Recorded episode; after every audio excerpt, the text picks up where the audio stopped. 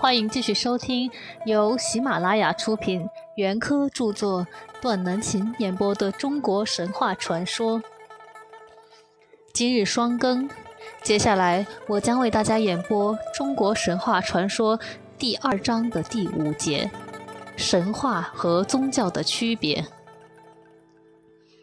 综上所述，按照我们的理解，神话是完全属于艺术和美学范畴的。但在原始人的心目中，神话虽然也有艺术和美学的成分，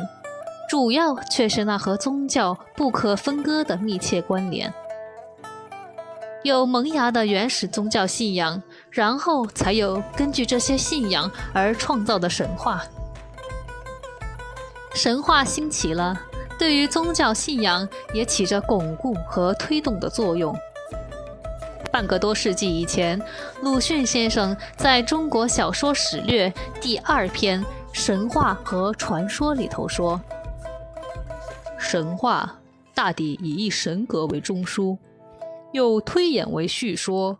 而与所叙说之神之事，又从而信仰敬畏之。于是歌颂其威灵，至美于坛庙，久而愈尽，文物遂繁。”其发展演变的情况大体上就是这样，但是该文接着又说：“故神话不特为宗教之萌芽，却是略有可伤。事实上，按照原始社会精神文化发展的程序，原始人类是先有了朦胧的宗教观念。” 由这种朦胧的宗教观念，渐渐产生一批基本上是物的形躯的原始宗教的神，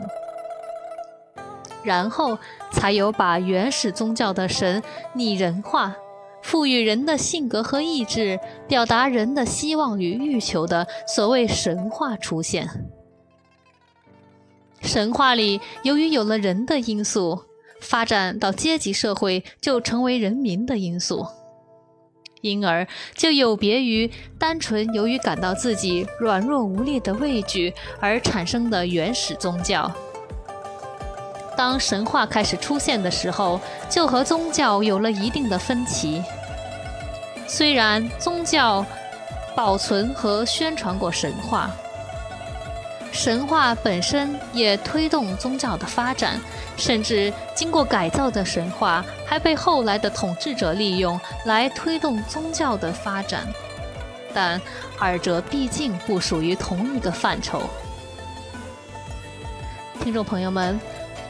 本期节目到此就结束了，我们下期再会。